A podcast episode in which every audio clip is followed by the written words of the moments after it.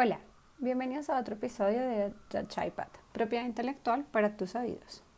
En esta oportunidad estaremos hablando de un tema muy interesante y que puede representar una importante herramienta para proteger información que por su naturaleza logra otorgar a su titular una ventaja competitiva muy significativa.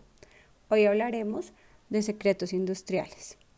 Según la legislación aplicable, se considera como secreto empresarial cualquier información no divulgada que una persona natural o jurídica legítimamente posea y que pueda usarse en alguna actividad productiva, industrial o comercial y que sea susceptible de transmitirse a un tercero.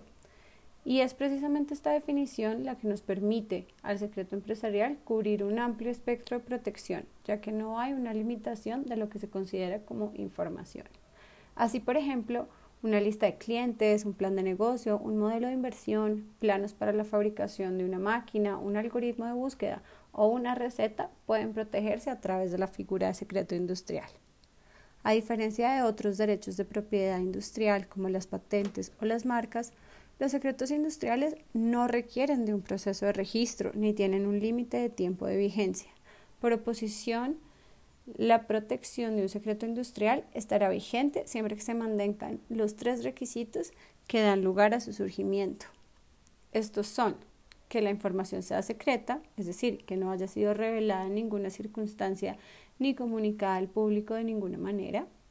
Dos, que la información tenga un valor comercial o que otorgue una ventaja competitiva a su poseedor.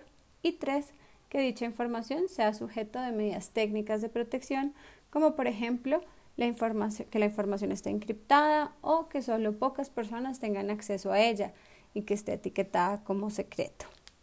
Quien sea el titular del secreto industrial estará protegido contra la divulgación, adquisición o uso de tal secreto de manera contraria a las prácticas leales de comercio por parte de terceros.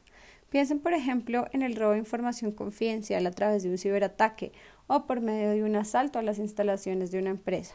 En este evento estaríamos frente a una violación de los derechos otorgados por un secreto industrial.